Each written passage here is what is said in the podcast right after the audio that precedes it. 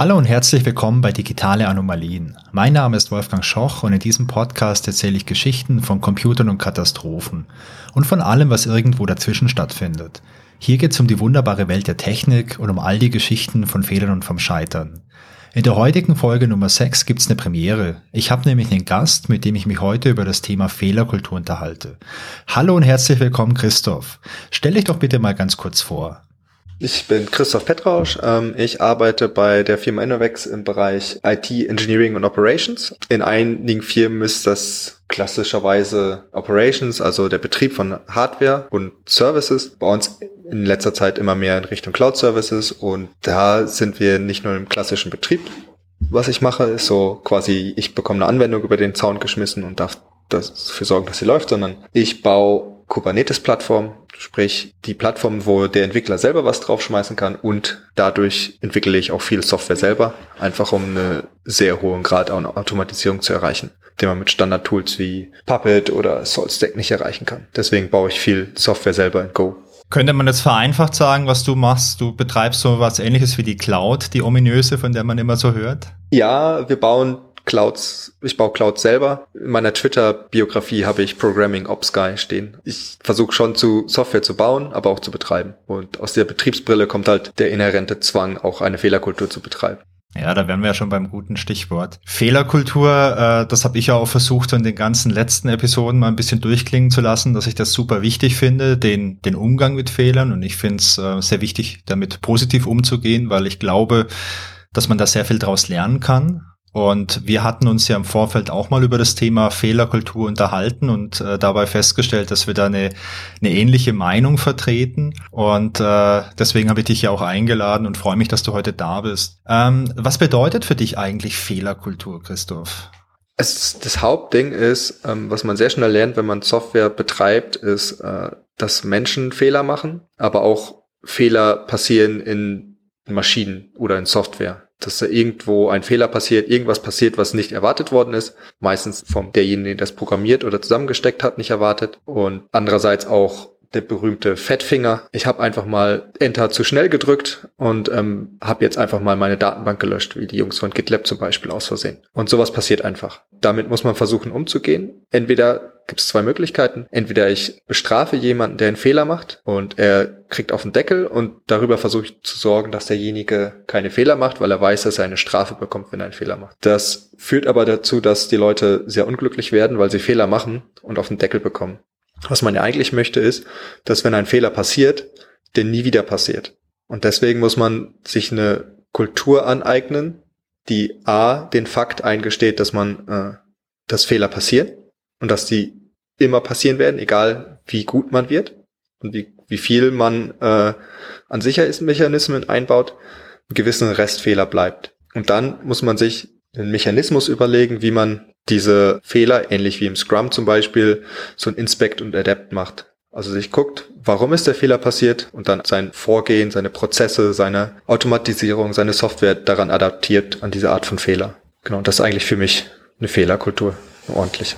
Jetzt könnte man natürlich sagen, hey, wenn jetzt irgendwo, vielleicht in deinem Bereich im Betrieb von so großen Softwareplattformen, wenn da jetzt eine Mitarbeiterin oder ein Mitarbeiter irgendwie, äh, weiß nicht, nicht aufmerksam ist und äh, deswegen vielleicht eine Warnung übersieht oder wie du es gerade gesagt hast, ähm, auf den falschen Knopf drückt und deswegen irgendwie eine Datenbank löscht, auf der halt lauter Produktivdaten gerade drauf sind, könnte man natürlich jetzt auch erstmal so aus, vielleicht aus dem Impuls raus sagen, hey, die Person hat jetzt was falsch gemacht, die war unaufmerksam. Man könnte vielleicht auch ganz natürlich sagen, die ist zu dumm für diesen Job und da kommt vielleicht dieser Impuls, man möchte jemand bestrafen, weil ich meine, hey, sowas habe ich in meinem ganzen Leben ja gelernt, schon als Kind. Wenn ich was falsch gemacht habe, bin ich bestraft worden. Wenn ich in der Schule was falsch gemacht habe, dann musste ich vor die Tür. Ich war ab und zu mal vor der Tür. Und ich könnte, ich könnte jetzt sagen, hey, puh, gesellschaftlich ist es mir total tief drin, wenn jemand einen Fehler macht, muss die Person bestraft werden. Ja, aber wir gehen ja erstmal davon aus, dass jede Person das Beste gibt. Also es, sie versucht das Beste zu machen und dadurch halt, äh, wenn ein Fehler passiert, ist es einfach eigentlich in der Regel unabsichtlich. Es gibt natürlich noch absichtliche Fehler. Das ist, wenn jemand absichtlich versucht, die Plattform zu sabotieren. Aber auch dann kann man äh, nachfolgend die Frage stellen, warum haben meine Prozesse es zugelassen, dass eine einzelne Person meine Plattform sabotieren konnte. ist mein, mein Security-Konzept richtig? Ähm, durchleuchte ich meine Mitarbeiter ordentlich? Habe ich als Manager einen guten Draht zu meinen Mitarbeitern und weiß, wie es ihnen geht? Also wenn da einer quasi in sich hineinfrisst und irgendwann aus Wut alles kaputt macht, dann sollte ich mich vielleicht als der Manager oder der Vorgesetzte fragen, ähm, warum habe ich das nicht erkannt? Warum wurde der so wütend auf seine Arbeit? Wenn er doch gleichzeitig so hohe Privilegien hat. Weil es gibt immer Menschen, die sehr hohe Privilegien in einem System haben. Da hat man nämlich immer die Abwägung zwischen ähm, jemand darf ganz viel oder jemand, ich muss für jeden Schritt, den ich mache, einen zweiten haben, der das absegnet. Das verlangsamt mich halt als Organisation in meiner Entwicklung. Also was du da sagst, finde ich super spannend. Ich habe das natürlich gerade auch ein bisschen provokant formuliert.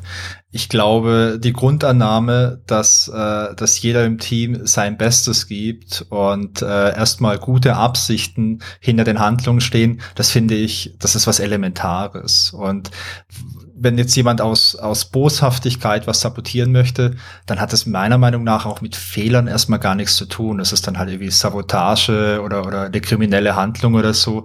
Ich glaube, das ist was, was man auch nochmal wirklich ganz gesondert irgendwo betrachten muss.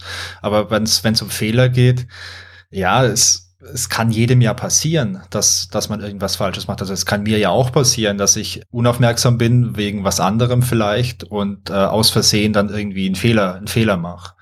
Und was du gerade noch gesagt hast, finde ich auch super spannend. Wenn Leute vielleicht so super gefrustet sind oder vielleicht super äh, frustriert sind von ihrem Job und, und deswegen unaufmerksam sind oder ihre Aufgabe nicht mehr diese Aufmerksamkeit entgegenbringen, die sie eigentlich bräuchten, um die jetzt wirklich zuverlässig zu, äh, zu erfüllen und deswegen dann Fehler passieren, dann ist das ja auch vielleicht ein elementares kulturelles Problem, das es irgendwo in, in der Unternehmung oder in der Firma irgendwo gibt. Ein anderes gutes Beispiel ist ja auch, ähm, wenn ich Mitarbeiter durch Bestrafung unter Stress setze, agieren sie quasi dauerhaft unter, unter so einem latenten Stress. Der mag nicht hoch sein, aber es ist immer im Hinterkopf der Stress, wenn ich jetzt was falsch mache, dann kriege ich auf den Deckel. Und wie wir alle wissen, unter Stress macht ein Mensch mehr Fehler. Absolut. Und wenn ich mich einfach sicher fühle, hey, ich kann das machen, ich arbeite nach meinem besten Wissen und Gewissen und wenn es schief läuft, bringen wir das als Firma wieder ins, ins Gerade zusammen. Danach gucken wir, wie das passiert ist und danach wird mir das hoffentlich und auch keinem Kollegen je wieder passieren. Das ist auch, wenn ich dieses, diese Kultur in meiner Firma äh, etabliere, habe ich auch noch den Effekt, dass, wenn sowas passiert ist, vielleicht irgendein älterer Mitarbeiter mal einem jüngeren oder anderen Mitarbeitern abends bei einem Bier an einem Lagerfeuer irgendeine Story erzählt. So, weiß noch damals, als ich aus Versehen die falsche Umgebungsvariable gesetzt habe und ganz Produktion gelöscht habe. Weiß noch, als wir da freitags abends statt Bier trinken äh, unter Schweiß die Datenbank wiederhergestellt haben. Und das, das sorgt halt dafür, dass A, der jüngere Mitarbeiter, der vielleicht noch nicht so erfahren ist, merkt, oh, Umgebungsvariablen, ich kann aus Versehen Produktion löschen. Hm, muss ich vielleicht mal gucken, muss vielleicht mal aufpassen. Und dann muss er diesen Fehler nicht machen, der jüngere Mitarbeiter. Und das passiert dann ohne, dass ich irgendwelche Schulungen machen muss, sondern es ist einfach am Lagerfeuer quasi so eine informelle Wissensweitergabe. Ja, also ich könnte da glaube ich auch die ein oder andere Geschichte beisteuern. Also wenn man, wenn man mich mal irgendwann in der Zukunft am Lagerfeuer trifft, äh, gerne mal drauf ansprechen. Ähm, da gibt's so einiges. Ich finde, eine super wichtige Voraussetzung dafür ist äh, Transparenz. Das heißt, äh, die will, die, ja, man, es muss gewollt sein, dass man über alle möglichen Themen spricht, ohne dass da irgendwie eine Angst oder vielleicht auch eine Scham da ist. Also so, boah, ich habe hier irgendwas falsch gemacht, aber ich traue mich nicht drüber zu sprechen, weil die anderen, die denken vielleicht, ich bin dumm oder so. Also diese Art von Transparenz und Vertrauen, finde ich, ist halt die absolute Grundlage, äh, damit du halt wirklich über so Dinge auch sprechen kannst. Und ich weiß nicht, wie es dir geht. Ich selber, ich mache natürlich ungern Fehler, weil für mich fühlt, fühlt sich immer blöd. Also egal wie eine Fehlerkultur, egal wie alles Mögliche ist, im Unternehmen und auch im privaten Umfeld, wenn ich irgendeinen Fehler mache, der erste Impuls, den ich habe, ist, oh Mist, hey, ah, warum hast du das nicht gesehen? Oder warum? Oder so. Also habe ich immer, aber ähm, ich finde Fehler super lehrreich, weil ähm, es ist ja auch eine totale Hybris anzunehmen, egal was du tust, es funktioniert immer und es funktioniert auf Anhieb und beim ersten Mal. Und äh, es gibt, ich weiß nicht, ob das wirklich stimmt, aber es gibt diese Legende zumindest, dass der Herr Dyson, der diese mega Staubsauger und alle möglichen anderen Geräte entwickelt hat, dass der irgendwie 2000 Prototypen gebaut hat, bis er einen äh, entwickelt hatte mit diesem, keine Ahnung, bin kein Staubsaugerexperte, mit diesem Spezialprinzip, das irgendwie so phänomenal ist und ihn so reich gemacht hat. Und äh, es gibt zumindest diese Legende auch, dass der Herr Edison damals 2000 oder 5000 Glühbirnen gebaut hat, bis er eine hatte, die wirklich funktionierte, wo dann keine Ahnung, der richtige Wolframdraht drin war und ich bin kein Glühbirnenexperte. Da haben diese Erfinder ja auch gesagt, ja, ich habe 2000 Möglichkeiten herausgefunden, wie es nicht funktioniert und jetzt weiß ich, wie es geht. Und ich finde das auch super inspirierend, weil ja, du probierst was aus und äh, gibst dein Bestes und bestes Wissen und Gewissen, alles cool. Und äh, oftmals funktioniert es wahrscheinlich und manchmal funktioniert es nicht. Und dann zu sagen, ah shit, hey, hat es nicht funktioniert, ich hoffe mal, das hat keiner gesehen und ähm, ich kann es unter den Teppich kehren und verheimlichen, ist ja total verschwendete Energie eigentlich, weil du hast ja so viel gelernt und wenn du das jetzt nur für dich behältst und selbst äh, du selbst nichts draus machst, weil du es vergessen möchtest, das ist eigentlich Verschwendung, finde ich. Ja, ja, also es hat äh, Devin Caraway mal schön gesagt, äh, the cost of failure is education. Durch Fehler kann ich lernen.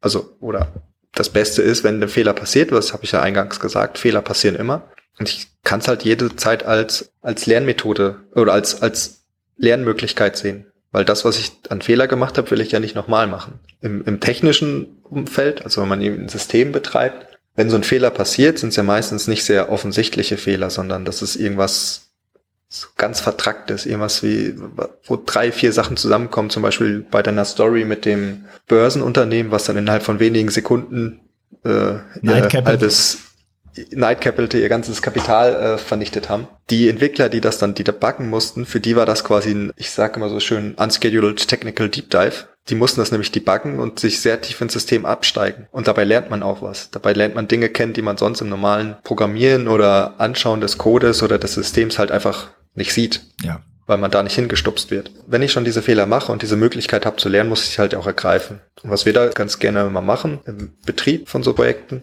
äh, ist halt Blameless Postmortem. Das ist unter anderem durch das SRE-Book von Google die Breite getreten worden, dieses Vorgehen. Ich weiß nicht, ob die es erfunden haben oder das so eine typische Evolution ist. Äh, jemand macht was, erzählt was auf Brownbacks oder Meetups und dann machen es andere auch und dann entwickelt sich halt sowas raus. Jetzt muss man erstmal kurz erklären, was das SRE-Book von Google ist, weil ähm, mir sagt das spontan gar nichts.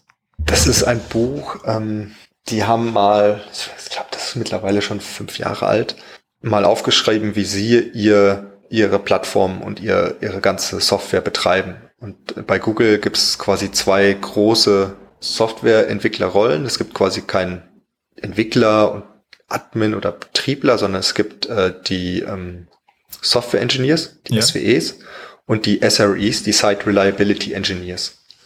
Das ist, die Site Reliability Engineers haben quasi als oberstes Ziel, die Software und die Plattform stabil zu halten und machen dafür halt Engineering, also entwickeln eigene Software oder entwickeln die Architektur so, dass sie schön, wenn ein Fehler passiert, schön kaputt geht oder so kaputt geht, dass nichts ganz so schlimm ist. Okay. Und sie, sie haben in diesem SRE-Book halt mal ihre ganzen Methodiken und Tools beschrieben und aufgeschrieben. Also ihre Best Practices, die äh, tagtäglich genau. da verwenden, okay. Und da gibt's halt auch einen Abschnitt zu Postmortems und Postmortem-Kultur.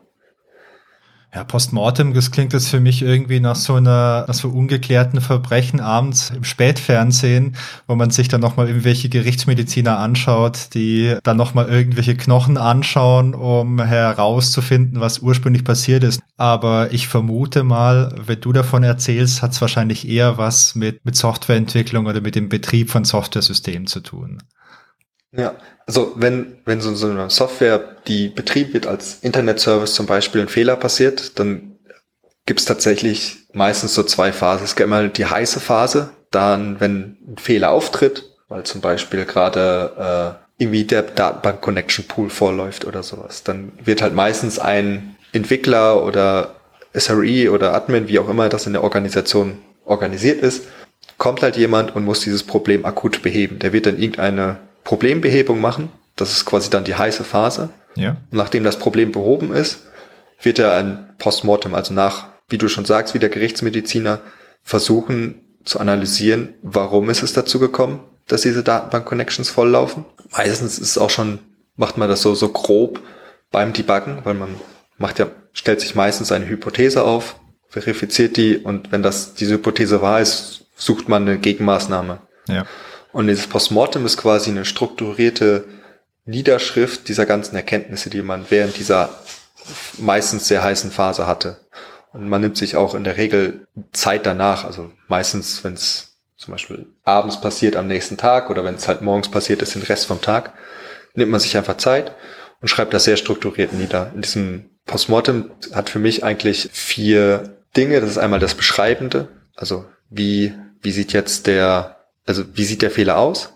Dann eine Analyse, also wie ist der, der Fehler genau passiert, also eine technisch, tiefe technische Analyse. Danach ganz wichtig, ähm, ich habe ja am Anfang gesagt, dass man inspect, also das war bisher, man beschreibt und analysiert, das ist das quasi man inspected, also guckt rein. Ja. Und dann adapt kommt als nächstes Punkt die Action Items. Also ich schreibe mir in einem Postmortem auf, was mache ich, damit das, was ich hier gesehen habe, nicht wieder passiert. Und das schreibe ich dann auf quasi, was will ich an meinem Monitoring verbessern, was muss ich an meiner Software verbessern. Und ganz zum Schluss kommt noch so eine kleine Retro. Da schreibe ich dann auf, wo hatten wir zum Beispiel Glück. Kann ja sein, dass die Connection Pools morgens um sechs vollgelaufen sind, wo sowieso keiner meine Software nutzt. Ja. Und nicht mittags um zwölf, wenn gerade alle Mittagspause machen wollen und jetzt ihr, ihr Lunch buchen wollen über meine Essensbuchplattform. Das heißt, äh, um, um das vielleicht noch mal ein bisschen so zusammenzufassen, du hast so zwei, du hast so zwei Phasen, wenn, wenn irgendwo was, was passiert. Also du hast, du hast deine, ja, vielleicht so, keine Ahnung, Christophs Essens-Delivery-Plattform, wo ich mir mittags irgendwie was bestellen kann und ich bekomme es dann geliefert von dir und deinen Freunden und Freundinnen per Fahrrad zum Beispiel, wenn man sowas mal als Beispiel hat. Und da funktioniert irgendwas nicht. Die, die Website ist nicht erreichbar. Bei euch leuchten irgendwelche roten Lampen im Betriebsraum und äh, da geht erstmal ein Team ran und schaut sich das an wahrscheinlich Leute, die sich mit der ganzen Materie auskennen, weil die das jeden Tag irgendwie betreiben oder weil sie es aufgebaut haben. Sprich Leute, die genau wissen, okay, wenn es hier rot leuchtet, dann müssen wir da mal reingehen und uns das mal anschauen. Und das ist so diese, diese erste Phase, wenn ein Fehler auftritt irgendwie auch nachvollziehbar, okay? Es, es hakt irgendwo und man, man möchte das wieder zum Laufen bringen. Dabei macht man sich natürlich auch ein paar Notizen und sagt, okay, hier, äh, da ist eine Datenbank, die ist total voll, über, überlaufen, war kein Platz mehr drin, bla bla bla und, und dann schraubt man da vielleicht eine neue Festplatte rein, dass es wieder funktioniert. Und äh, irgendwann dann nach, nach acht Stunden läuft wieder alles, ähm, dann atmet er erstmal durch und, und trinkt vielleicht ein kaltes Bier, und stoßt mal an und sagt, ja, geil, wir haben es geschafft, keine Ahnung warum, aber es funktioniert wieder. Und im Nachgang, vielleicht am nächsten Tag, wenn alle mal geschlafen haben und wieder ein bisschen fit sind, dann setzt man sich so zusammen an den Tisch und schaut sich das komplette, das komplette Problem nochmal an und, und rekapituliert, was, was da überhaupt passiert ist, um, um draus zu lernen. Und man hört quasi nicht auf bei diesem, äh, bei diesem Bier oder bei dem Glas Sekt, wo man gemeinsam anstößt, wo man sagt, ja, geil, wir haben es geschafft, wir sind, wir sind ein cooles Team, Chaka, sondern äh, man geht jetzt nochmal richtig tief rein in das Problem und zer, zerdröselt, weiß nicht, gibt es das Wort zerdröseln? Keine Ahnung. Ja. Ansonsten habe ich es jetzt erfunden, okay. Man zerdröselt das und sagt, okay, wir haben jetzt so eine Methode, diese Postmortem-Analyse, das ist ein Werkzeug, das uns hilft, dieses Problem genau zu analysieren und vielleicht so diese implizite Fehlerkultur, die wir jetzt haben, vielleicht mit Hilfe zu dem Tool auch ein bisschen zu unterstützen. Kann, könnte man das so sagen? Genau, es kannst damit unterstützen. Und der Name, und ich habe halt ein methodisches Vorgehen. Also so Debuggen ist ja meistens eher chaotisch und, und äh, ereignisgetrieben. Also ich habe eine neue Erkenntnis, versuche das, versuche das dann umzusetzen und was bei uns ab und zu auch manchmal rauskommt bei, Post, bei der Analyse des Postmortems ist, dass wir zwar den Fehler behoben haben, aber wir während des Debuggens äh, eine ganz falsche Annahme getroffen haben, warum dieser Fehler überhaupt eingetreten ist. Wir haben zwar das richtige, die richtige Mitigation gewählt, also es ist quasi das Richtige gemacht, aber warum es jetzt passiert ist, die, den, die Root Causes zu analysieren, das kommt dann quasi Tage später so, okay, deswegen war es, deswegen ist es passiert. Ja, ich kenne das auch noch aus meiner Zeit. Ich habe ja auch viele Jahre Software entwickelt und äh, auch viele Jahre erfolgreich Fehler entwickelt. Wenn da irgendwo mal was gebrannt hat, hey, man wollte halt den Fehler finden, man wollte das System wieder zum Laufen bringen und die Methoden, also zumindest bei mir und, und, und den Teams, in denen ich gearbeitet habe, wie man da vorgegangen ist, ja, so mega strukturiert war das nicht immer. Das war oft auch einfach Chaos und Panik getrieben. So, hey, äh, Live-System, das steht schon eine Stunde, wir müssen es irgendwie hinbekommen und da hat man auch mal irgendwelche esoterischen Thesen genommen. Okay, ähm, heute ist, äh, wir haben ein Schaltjahr und heute ist Freitag und es ist ein ungerader Tag. Es könnte doch eventuell XY sein. Und manchmal hat es funktioniert, oftmals war es Blödsinn, aber man war immer super froh, wenn man es äh, wenn man es irgendwie behoben hatte. Genau. Aber das ist halt dann, im Nachgang muss man halt dann strukturierter und vielleicht auch ein bisschen, ja, mit seine Hypothesen auch hinterfüttern. Ja. Also, das, deswegen passiert bei uns das Blameless Postmortem auch immer als geschriebenes Dokument. Wir benutzen einfach Google Docs dafür, weil man da alle zusammen dran editieren können. Ja. Bei uns ist es meistens mittlerweile so ein Bauchgefühl, okay, dieser Ausfall ist einem Postmortem wert, weil bestimmt viele Kunden getroffen worden sind. Also der Kundenpakt ist groß genug. Ja. Oder für uns selber, der, der Fehler ist groß genug. Dann wird einfach während des Inzidents schon so ein, so ein Google Docs aufgemacht und jeder pastet einfach irgendwelche Screenshots oder irgendwelche Sachen, die er hat, da rein. Ihr sammelt da quasi schon Daten dann, währenddem Genau. ihr dran arbeitet. Wir schreiben auch meistens so eine Timeline auf, wer was wann gemacht hat, auch mit Namen.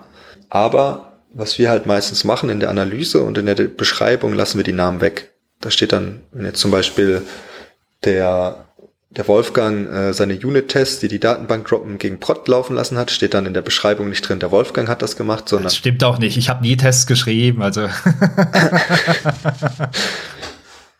genau. Also wer, wer, wer keine Fehler macht, braucht keine Tests. Ne?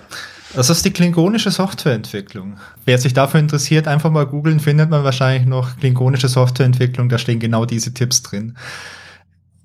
in der Beschreibung lässt man halt den Namen weg, einfach damit man nicht, also das könnte halt jedem passieren. Also eine Beschreibung ist quasi ein Entwickler oder einer der Entwickler hat seine Unit-Tests gegen Prot laufen lassen. ist egal, ob der Wolfgang das war oder der Christoph oder sonst wer. Das ist jemandem passiert, das hätte jedem passieren können. Klar, und in der Timeline kann man noch den Namen aufschreiben, wenn man möchte. Weil manchmal ist schon wichtig, wer was gemacht hat, um dann noch nachfragen zu können. Hey, was hast du dann da gesehen? Aber eigentlich ist halt der Fokus, das, dieses Blame Game wegzulassen, dieses Fingerpointing. Deswegen ja auch äh, blameless dann im Namen. Ja.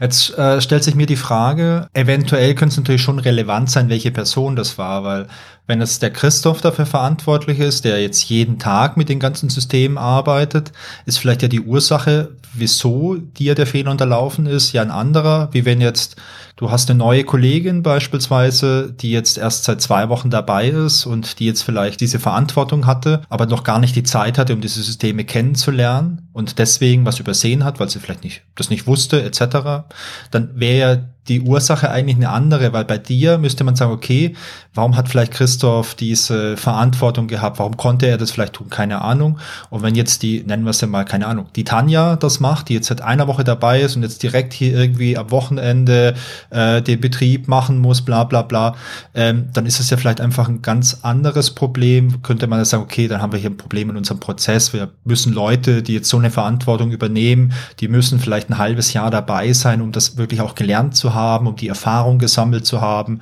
damit man hier vielleicht solche, äh, solche Probleme irgendwie re reduzieren kann oder die Wahrscheinlichkeit, dass was passiert, vielleicht reduzieren kann. Keine Ahnung, wenn ich jetzt deinen Job machen müsste, äh, könnte ich wahrscheinlich, äh, könnte ich nicht wahrscheinlich, könnte ich einfach nicht. Und ich sitze da vor so einer, vor so einem Monitor mit lauter Lichtern, die ist vielleicht, also so stelle ich es mir zumindest vor, was du so machst, die ganzen roten Lampen überall. Ja, puh, ich könnte dann mein Handy nehmen und anrufen und sagen, oh, äh, also jetzt haben wir schon zwölf rote Lampen. Ist das schlecht? Also ist, ist es da relevant dann vielleicht doch in dem Hinblick, um uns herauszufinden, ist es ein technisches Problem, ist es ein Problem in unserem Prozess, ist, hat unser Management hier vielleicht einen Fehler gemacht oder was übersehen etc., also um diesen Bereich zu identifizieren. Also ich würde halt schon schreiben, dass äh, unerfahrene Entwickler das, das passiert ist. Aber der Name, ob es jetzt Tanja war oder Christoph, ich kann ja auch unerfahren sein, Ja. weil es eine neue Technologie ist. Ist ja eigentlich egal, wem es passiert ist. Es, was natürlich relevant ist, auch so Eigenschaften wie der, der Entwickler hat oder die Entwicklerin hatte einfach noch nicht genug Erfahrung oder war untrainiert. Das soll, muss man natürlich aufnehmen. Ja. Aber der Name ist doch egal. Der ist dann egal, stimmt, ja. Also, also wir haben meistens unterscheiden wir auch zwischen Root Causes und Trigger. der Trigger, also Root Cause ist quasi, was zum Beispiel ausgelöst hat. Hier, zum Beispiel in deinem Beispiel wäre es, der Root Cause wäre, der Connection ist pool, oder einer der Root Causes, meistens sind es ja mehr als einer, was wir schon. Vielleicht kann man ganz kurz hatten. mal erklären, was ein Root Cause ist. Root Cause, also das Englisch Wurzel Case, also der, Wurzelfall ist der, quasi, der Wurzelcase ist das deutsche Übersetzung für Root Cause.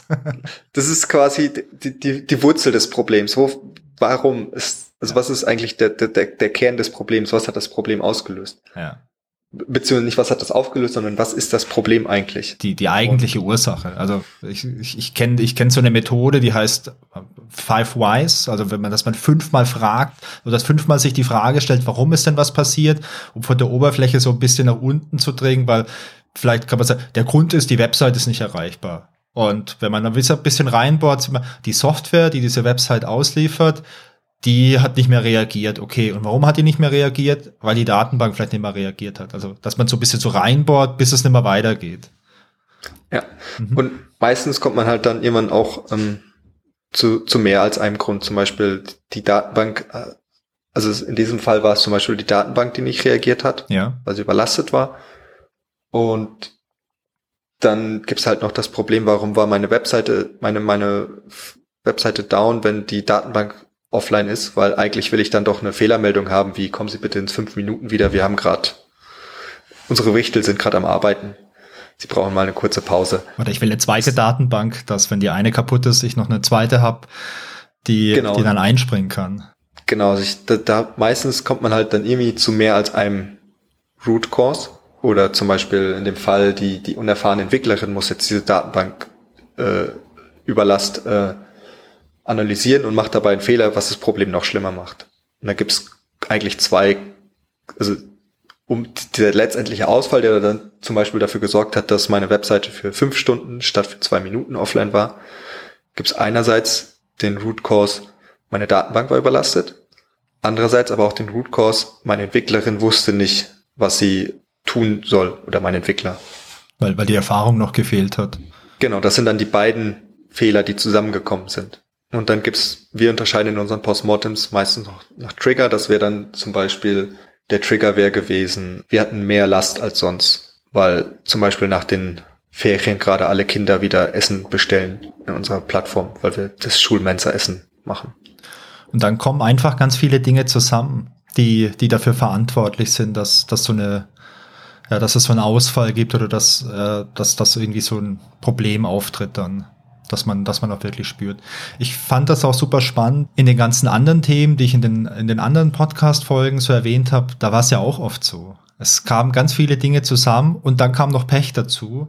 Und äh, das hat sich dann irgendwie so hochgeschaukelt, dass es dann ja, zu, zu einer, so einer Technikkatastrophe kam. So eine Sache, die ich noch, noch spannend finde, du hattest mal irgendwann im Gespräch erwähnt, dass Personen niemals die, die Ursache sind für solche, für solche Ausfälle oder für solche Probleme. Oder so sinngemäß hattest du das mal gesagt. Genau, also ich, ich bin so ein Fan von uh, Human Errors Never the Root Cause.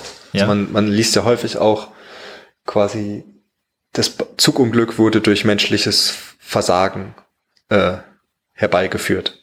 Das ist halt die Frage, die man sich stellen konnte, warum konnte jetzt zum Beispiel der Lokführer in diesen Gleisabschnitt fahren, der gesperrt war durch ein Signal. Kann man jetzt sagen, okay, er hat einen Sicherheitsmechanismus überbrückt, weil mittlerweile sind wir soweit in der Zug, in der Eisenbahntechnik, die machen auch immer sehr viele, sehr tiefgreifende Fehleranalysen, ja. dass ich technisch eigentlich nicht in der Lage bin, den Zug über ein gesperrtes Signal zu fahren. Da bremst der Zug automatisch. Da muss ich ah, als okay. Fahrer schon aktiv sagen, ja, ich weiß, das Signal ist rot und ich möchte jetzt ganz schlimme Dinge tun. Und dann ist halt die Frage, warum A, warum hat er diese schlimmen Dinge getan? Was stand er unter Stress? Passiert das zum Beispiel immer? Das ist auch, wenn man mal in diese Berichte reinschaut, sieht man häufig, ah ja, das wurde immer so gemacht. Also Klassiker, oder? Das haben wir schon immer so gemacht. genau, weil zum Beispiel das Signal dauernd rot ist, obwohl es eigentlich nicht rot sein sollte. Ja. Und jemand das Signal nicht gefixt hat das ist dann halt, ja, ist im gewissen Sinne ein menschliches Versagen, weil er hat halt diesen Fehlermechanismus überbrückt, obwohl er es nicht sollte. Andererseits wurde es ihm halt antrainiert, dass er es immer so macht, weil das passiert halt immer so. Und das ist ganz, ganz selten, dass, dass nur der Mensch den Fehler gemacht hat, sondern das sind meistens andere Umstände, die dazu geführt hat, dass dieser Mensch diesen Fehler gemacht hat. Und die will man ja eigentlich beseitigen, weil ob es jetzt der Hans oder der, der, der Peter äh, diesen Zug führt, ist ja eigentlich egal. Es war halt zum Beispiel in dem Fall der Hans halt der Unglückliche, der jetzt gerade am Steuer saß. Ja. Aber es hätte zwei Wochen später auch dem Peter passieren können. Ich finde das super gut und ich finde es auch super wichtig, dass man sich das klar macht. Ich finde, Menschen haben sicherlich auch einen Anteil, wenn irgendwas passiert. Aber ob das jetzt der, die einzelne Person ist, die jetzt auf den falschen Knopf drückte, oder ob es die Person oder die Personen sind, die jetzt in einem Gremium irgendwelche Prozesse festgelegt haben, wie man jetzt irgendwie was, was tun soll. Klar, ist es nicht so, dass, dass Menschen gar keinen Einfluss haben auf irgendwelche Fehler. Aber ich finde, es ist oft halt so eine Art Kollektivverantwortung, die man hat. Und wenn viele Menschen nicht aufpassen und Dinge schleifen lassen, dann können da schon Fehler draus entstehen. Also so ganz aktuell gab es ja vor zwei, drei Wochen gab es so eine Meldung, dass es irgendwie bei, ich weiß gar nicht mehr, was war Nordrhein-Westfalen oder in Hessen, dass es da irgendwelche Fehler in so einer Plattform gab, wo man sich so Arzttermine holen konnte und der Chef dann in so einem Pressestatement irgendwie sagte, ja, die eine Entwicklerin, die das verbockt hat, die hat dann auch geweint und so. Und ich glaube, das war auch der Anlass, dass wir mal über das Thema gequatscht haben, weil ich mir dachte, ja, puh, ich kann mir das schon gut vorstellen, dass vielleicht die eine Entwicklerin, die dann gesagt hat, oh Mist, ich habe das verborgt, ich habe hier einen Fehler gemacht, die vielleicht dann irgendwie emotional drauf reagiert hat, das kann ja schon gut sein und ist auch völlig normal. Also ich finde es auch völlig okay und normal, wenn jemand mal im Büro weint, weil irgendwie was, was Kacke ist einfach. Aber eine adäquate Reaktion ist dann halt hinzugehen und zu sagen, hey, komm, ist nicht so schlimm, jetzt, das, das kriegen wir jetzt irgendwie hin, jetzt überlegen wir uns, wie wir weitermachen, jetzt überlegen wir uns, wie wir das wieder hinbekommen, dass es funktioniert und im Nachgang trinken wir mal einen Kaffee und überlegen wir uns, warum das überhaupt passiert ist. Also das ist, oder vielleicht auch mal jemand in den Arm nehmen, keine Ahnung. Aber äh, ein Pressestatement abzugeben und äh, zu sagen, ich glaube, den Namen haben die gar nicht genannt, aber trotzdem, also so ein Statement, hey, wer hat einen Bock bei so einer Firma zu arbeiten? Also, das ist ja so eine, so eine Arschloch-Mentalität. hey, wer möchte da arbeiten, echt? Genau, das, das ist halt das andere, wenn ich so ein, ähm, ich brauche halt auch ein gewisses Vertrauen, weil dieses, in dem Team ist ja kein Vertrauen da. Das ist, wenn ich, wenn ich einen Fehler mache, bin ich das Bauernopfer und werde nach draußen ja. auch noch so kommuniziert. Klar muss man im, im Blameless Postmortem auch rausfinden, wer den Fehler gemacht hat. Und da fallen auch Namen. Aber ich muss dann ja gucken, okay, warum konnte diese eine Entwicklerin äh, auf Produktion so einen großen Schaden anrichten? Warum gibt es kein äh, Vier-Augen-Prinzip? Warum gibt es keine, keine Unit-Tests oder Integration-Tests, die das Fehler gefunden haben? Und der Fakt, dass, dass diese Entwicklerin geweint hat oder ob die Zeitung, vielleicht hat die Zeitung das sogar dazu erfunden, was ich noch viel schlimmer finde, ist halt einfach das, das bleibt im Team. Ja, klar. Da, da stellt man sich als Team hin und sagt, okay, uns ist bei der Entwicklung ein Fehler passiert. Wir haben äh, durch eine vorschnelle Änderung, die vielleicht auch unter Druck, weil es geht hier um, ging bei der Plattform um Corona-Impftermine, ja, stimmt. die auch eher, eher improvisierter sind, diese Plattform, wo man sagt, hey, ja, unter Zeitdruck ist das halt passiert. Das, das, wir, wir haben jetzt geguckt, wie wir das in Zukunft nicht mehr machen, wie wir solche Fehler abfangen, aber das ist passiert. Man kann ja sagen, wir haben nicht den Schuldigen gefunden oder den Schuldigen ermittelt, sondern Fehler gefunden. wir haben den Fehler gefunden. Ja. Wir haben die Ursache gefunden und vielleicht auch noch nicht behoben, aber wir haben auf jeden Fall die richtigen Schritte äh, veranlasst, dass diese behoben werden. Was ja, was ich finde, der wichtigste Punkt von so einem Postmortem ist, sind Action-Items. Ja. Und auch verbindliche. Also wenn man in so einem Softwareprojekt arbeitet, sollten diese Action-Items auch ins, ins Backlog wandern und mit einer recht hohen Priorität. Also solche Action-Items sind, was, was, was kann ich mir darunter vorstellen? Sind das so, so Dinge, was kann ich tun, um, um so eine Art von Fehler in Zukunft vielleicht zu ver vermeiden? Also gerade wenn jetzt diese eine Datenbank irgendwie abgeraucht ist, kann ich beispielsweise eine, eine zweite Datenbank nebendran stellen als, als Backup-System. Wäre sowas ein Action-Item? Zum Beispiel, oder ich, oder meine Datenbank-Connections sind halt vollgelaufen durch einen Bug, dann wäre das, das, das Action-Item mit der höchsten Priorität halt diesen Bug fixen. Ja. Das nächste ist dann, ähm, Vielleicht äh, bin ich erst beim Debuggen drauf gestoßen, dass die Connection, äh, dass die Datenbankpools voll sind und nicht während ähm, und bin erst darauf das Problem aufmerksam geworden, weil meine Webseite down ist, dann wäre ein anderes Action-Item mit dem Fokus Monitoring, halt Monitoring aufbauen für meine Connection Pools, damit ich alarmiert werde, wenn die Connection Pools volllaufen. Also damit das, das rote Lämpchen nicht angeht, wenn die Website äh, nicht mehr funktioniert, sondern wenn das rote Lämpchen oder vielleicht ein orangenes Lämpchen angeht, wenn hier irgendwo was in äh, gefährlichen Bereich ist, dass ihr wenigstens noch ein bisschen Zeit habt zum Reagieren. Genau, also sowas sind dann halt so typische Action-Items, quasi Richtung Monitoring und Alerting, also wie kann ich mir dieses Problem nächstes Mal eher bewusst machen Ja. und nicht erst, wenn das Kind in den Brunnen gefallen ist, aber auch quasi Behebung. Wie kann ich das langfristig beheben? Weil meistens hat man diesen Incidence Respo- Response, also wenn man den akuten Fehler behebt, ja meistens eher Notlösungen getroffen. Ja, man macht halt ein großes Pflaster drauf, damit es irgendwie wieder Genau. weiter funktioniert dann, ja. Es ist halt, genau, ist halt äh, wie beim, wenn ich einen Verkehrsunfall habe, dann werden die Wunden auch notdürftig verbunden und geguckt, dass der Patient nicht ausblutet und im Krankenhaus wird dann halt mal ordentlich zusammengenäht. Ja. Und das sind dann halt so, so Action-Items. Vielleicht muss ich auch, kommt halt raus, okay, meine ganze Architektur ist kaputt. Und muss dann halt mal äh, größere Runde drehen. Das kann ich halt nicht direkt im Incident Ja, Response. es ist ja nachvollziehbar. Also wenn ich beispielsweise so ein System habe und das wird jetzt über Nacht irgendwie super bekannt und ich habe jetzt halt nicht mehr 1000 Besucher am Tag, sondern eine Million, dann funktioniert ja vielleicht meine ursprüngliche Lösung gar nicht mehr, weil, weil die mit dieser Last nicht äh, zurechtkommt oder so. Das, das wäre ja vielleicht so ein Fall, wo ich sagen würde, okay, puh, was ich mir jetzt so damals gebastelt habe hier auf meinem Laptop, ah, das, das funktioniert jetzt nicht mehr. Jetzt muss ich jetzt auch beim, beim Christoph mich jetzt so eine Cloud äh, bestellen und das entsprechend meine, äh, mein System entsprechend umbauen, damit es da drauf gut laufen kann und, und skaliert. Ich persönlich als alter, unverbesserlicher Weltverbesserer ähm, fände natürlich noch super schön, wenn Firmen, die äh, so große Fehler haben und da so viel draus lernen, diese Fehler noch irgendwie veröffentlichen oder publik machen, damit sich so der geneigte äh, Mensch, der äh, vielleicht in der ähnlichen Branche arbeitet, sich sowas anschauen kann und noch von anderen Fehlern lernen kann. Weil ich war früher, als man noch auf Konferenzen gehen konnte, auch sehr gerne auf Konferenzen und habe mir da äh, Vorträge angehört und 99 Prozent aller Vorträge, da waren halt irgendwelche Leute auf der Bühne, die erzählt haben, was für geile Sachen die gemacht haben. Also sie haben geile Software entwickelt und in Firmen geile Sachen gemacht und Chaka und also g- geil alles so. Es gab ganz, ganz selten Vorträge, wo Leute erzählt haben, ja, schaut mal, wir wollten XY machen und es ging alles in die Hose und ich erzähle heute mal eine halbe Stunde, warum.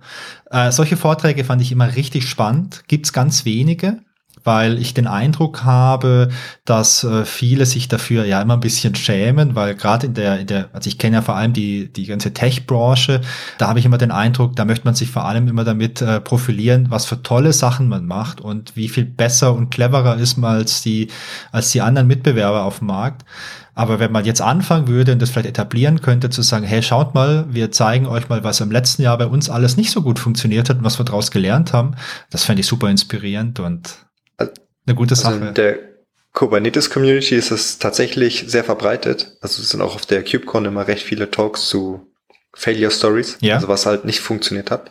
Und es gibt auch eine Webseite, die heißt äh, K8S, also die 8 als Zahl geschrieben, .af.